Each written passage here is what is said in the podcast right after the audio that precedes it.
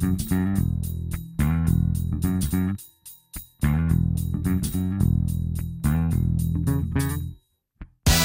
Estamos no Serviço Público Bloco Notas da Antena 1. Vamos falar de português com a mestra em Linguística Sandra Duarte Tavares. Ela é uma comunicadora, é colaboradora habitual aqui de rubricas da Antena 1. Sandra Duarte Tavares, muito obrigada por ter aceito de novo este nosso desafio, sendo que a Sandra eh, foi quem abriu este programa que nasceu em plena pandemia, o Serviço Público Bloco Notas da Antena 1, porque nós quisemos começar precisamente com português e com a gramática portuguesa que já falamos de uma parte das, da especificidade, digamos assim, do que a vírgula faz numa frase. Agora vamos saber quais são as regras da utilização da vírgula. Professora Sandra Duarte Tavares.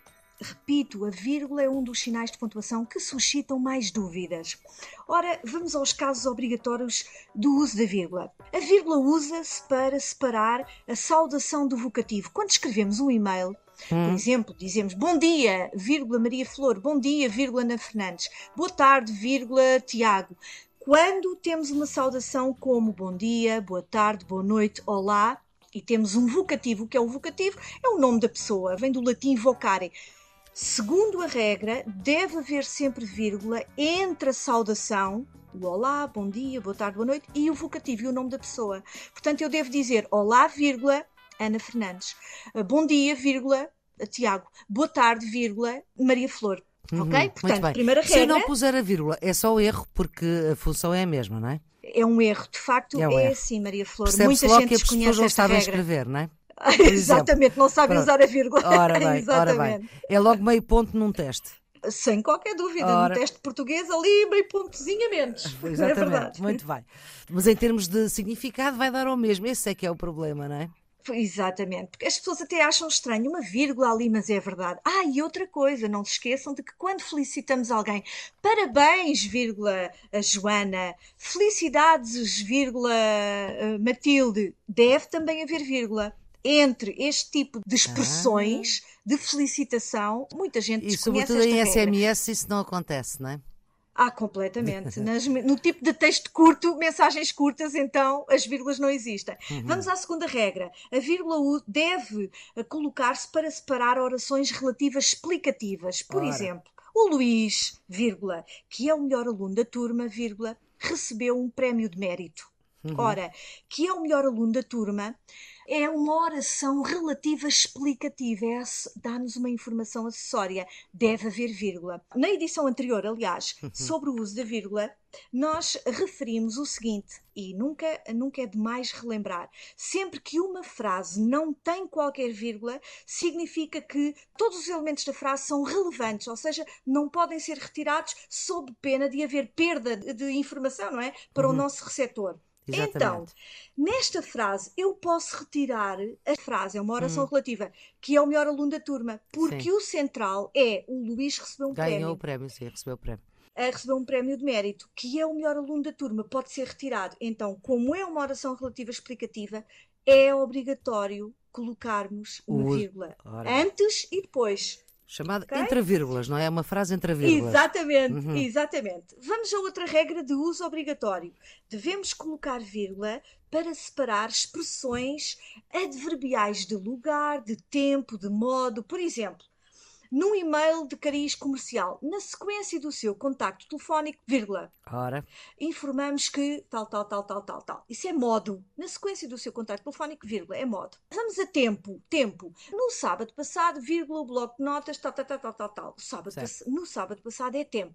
Vamos a lugar. Em Lisboa e no Porto, vírgula, ocorreu a sexta conferência. Em Lisboa e no Porto é, é lugar, é lugar, Exatamente. vírgula. Portanto, elementos que expressam a informação de tempo, modo, lugar, entre outros valores semânticos, hum. temos sempre vírgula. a seguir Agora, advérbio de Maria modo, Flor. tempo, lugar e. Lugar, sempre, sempre vírgula. vírgula. Certo. Exatamente. Outra regra, e para finalizar os obrigatórios e passarmos aos casos proibidos. Atenção, há muitas. A, a lista, a lista não é infinita, mas a lista é longa. Sim. Só que neste espaço aqui de, sim, sim, mas diga. não podemos não, enunciar. Mas... Ainda vamos. Vamos aqui a outra regra de uso obrigatório.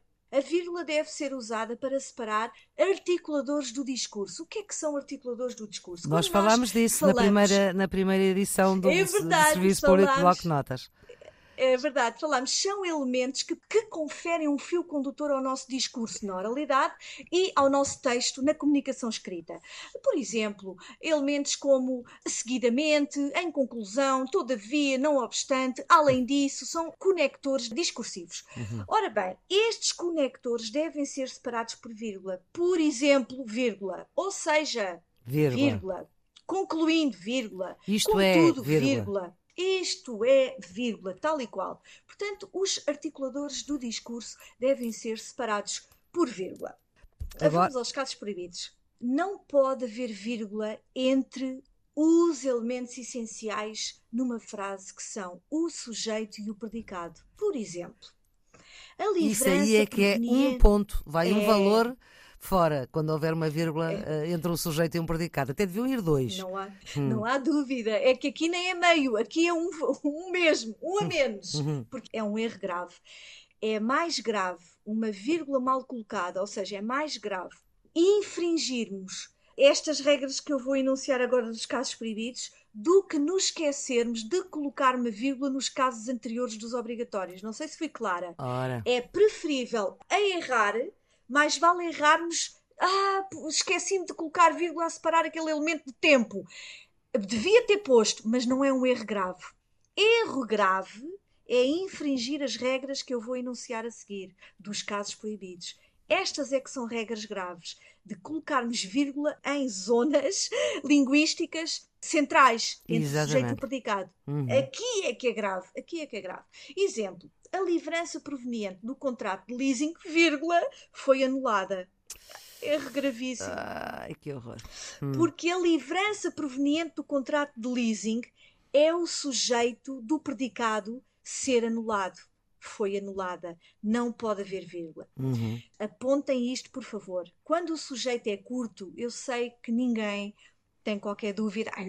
A Maria Flor uh, está a gravar o bloco de notas, ninguém vai pôr vírgula entre a Maria Flor está a gravar. Uhum. A Maria Flor é um sujeito curto. Agora, o problema é quando o sujeito é longo. Por exemplo. Uh, o técnico de som que está a produzir este programa. Ai, que grande! Que. Aí é como na oralidade nós temos tentação de respirar, porque o sujeito é longo. Na oralidade temos necessidade até de respirar e passamos essa necessidade para a escrita. Errado errado. Na escrita não pode haver essa pausa. Na oralidade até pode haver.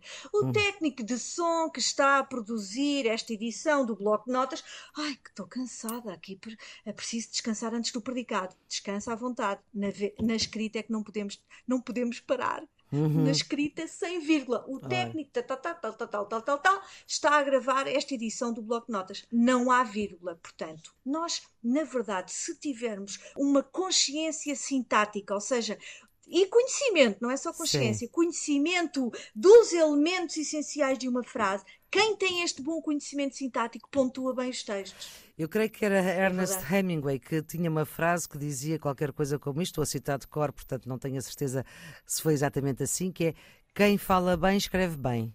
É, sim, sim. Mas nem é sempre é assim, ou é?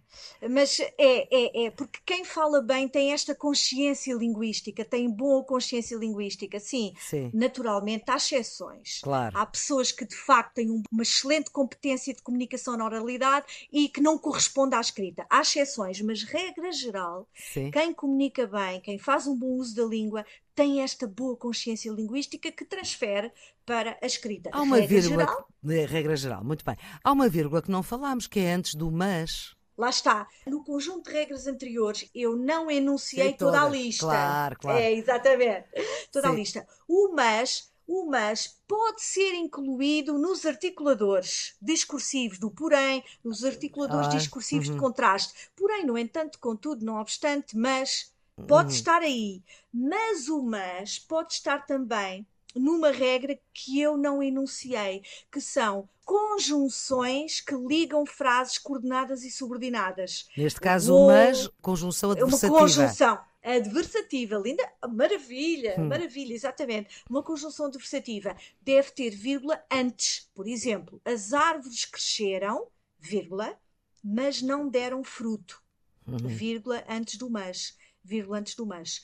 Porquê? Porque é uma conjunção adversativa. Outras conjunções, disjuntiva, o ou, uhum. quer jantar fora, vírgula, ou encomendamos uh, comida, uhum. vírgula antes do ou vírgula antes do pois, que é explicativo, vírgula antes do logo e do portanto, que são conclusivas. Portanto, vírgulas antes das conjunções que ligam. Das conjunções que ligam frases coordenadas. Então, Tenho só uma última diga, regra diga. proibida há pouco que vimos a proibição de vírgula entre o sujeito e o predicado, aquela frase da livrança. Certo. Agora, outra regra: não podemos ter vírgula a separar o predicado dos seus complementos, direto, indireto, oblíquo. Por exemplo, há uma vírgula muito frequente, vários e-mails que eu recebo com este, com este erro. Eu já tenho medo de lhe mandar um e-mail. ah, não, a Maria Flor pontua muito bem. Uh, por exemplo, Sim. o professor informou os alunos de que o teste iria ser adiado. Ora bem, esta frase, em bom rigor, não deve ter vírgula nenhuma. Porque o que é que nós temos? O sujeito é o professor e os complementos do verbo informar. Complemento direto, os alunos. Informou os alunos. É o complemento direto. E o complemento oblíquo, o assunto de que o teste ia ser adiado. Não deve haver vírgula nenhuma. Lembram-se? Quando uma frase não tem vírgula nenhuma, significa que tudo o que lá está é importante. Ora bem, vírgula incorretamente colocada. O professor informou os alunos, vírgula, de que o teste ia ser adiado. É um caso muito comum e incorreto. Repito, incorreto. O professor informou os alunos, vírgula, de que não tem vírgula, porque de que o teste ia ser adiado é o complemento de assunto em linguística dizemos que é um complemento oblíquo, um complemento de assunto do verbo informar. Não há vírgula. Hum. A vírgula, este sinal gráfico que nos ajuda a comunicar e a perceber aquilo que nós dizemos, transformou-se em doença. Se a gente disser virgulita, eu nem sequer sei se a palavra existe, mas o que é certo é que às vezes nós olhamos para textos e parece que as pessoas sofrem de virgulite. Porquê é que isto também vejo, acontece? Antes de eu procurar dar uma resposta, porque Sim. naturalmente será uma pura opinião, claro. Eh, deixe-me dizer-lhe que a, a, palavra virgulite, apesar de não estar consagrada na nossa língua, é uma palavra bem formada. Porquê? Porque à, base vírgula nós associamos um sufixo it que te expressa a ideia de doença, não é? Uhum. Otite, entre outros. Portanto, não existe, mas está, é uma palavra bem formada. Agora vamos à, à minha resposta. Certo. Sem dúvida que muita gente sofre desse mal. E eu presumo, presumo que seja por aquele receio, como desconhecem as regras, deixa-me cá pôr ao sabor da minha, da, da oralidade, deixa-me cá colocar vírgulas ao sabor do meu estilo de oralidade. É incorreto. Mais vale, menos é mais. Uhum. Menos é mais. Na dúvida, mais vale não pôr. Na dúvida, mais vale não pôr. Certo. Mais vale a menos do que a mais. Deixe-me perguntar ainda, nós temos escritores e escritoras consagrados que não usam a vírgula. Por exemplo, eu lembro-me, talvez a primeira vez que eu tomei Saramago? contacto com isso, Saramago mais tarde, mas a primeira vez que eu tomei contacto com isso foram nas redações da Guidinha, do Luís de Sá Monteiro, do Diário ah. de Lisboa, do suplemento A Mosca, ah. do Diário de Lisboa. Aliás, ah. isso depois foi publicado em livro, as redações da Guidinha, uh, que não tinham vírgula, era uma página inteira de jornal, começavam com maiúscula e acabavam num ponto final e não havia vírgulas. Isto era para quê? É, para dizer que tudo era importante. Bem, sei que nessa altura ainda havia censura e, portanto, talvez o, a intenção fosse outra. Mas isto era o quê? Não era por falta de conhecimento das claro. regras. Provavelmente, provavelmente, para treinar a consciência sintática dos falantes. É tão interessante, porque mesmo sem vírgulas, quando nós lemos eh, até alguns textos, livros de Saramago, certo. a ausência de vírgula, nós conseguimos compreender na perfeição. Sobretudo se lermos em voz alta sobretudo se lermos em voz alta, sem dúvida, provavelmente Maria Flor, estes autores Sim, que, estamos que a falar, há outros, de referir, claro. de que está, há outros, de que estamos a falar, provavelmente eles desejam treinar, criar em nós leitores e falantes da língua esta consciência sintática que nos permite, sem aquele elemento, sem aquele elemento gráfico, sem aquele sinalzinho, nós conseguimos compreender. Provavelmente é isso. Desejar que nós possamos aperfeiçoar esta consciência linguística relativamente à sintaxe, não é? Ora bem, da virgulite passámos para a ausência de vírgula. Sandra Duarte Tavares, nós vamos voltar a encontrar-nos noutros episódios do Serviço Público Bloco de Notas para falar de outros tópicos da gramática portuguesa. Agradeço-lhe muito. Foi um gosto. Ora, igualmente. Este episódio, já sabe, está disponível em todas as plataformas podcast. A produção é de Ana Fernandes, os cuidados de emissão de Tiago Vaz. Tenham um bom dia.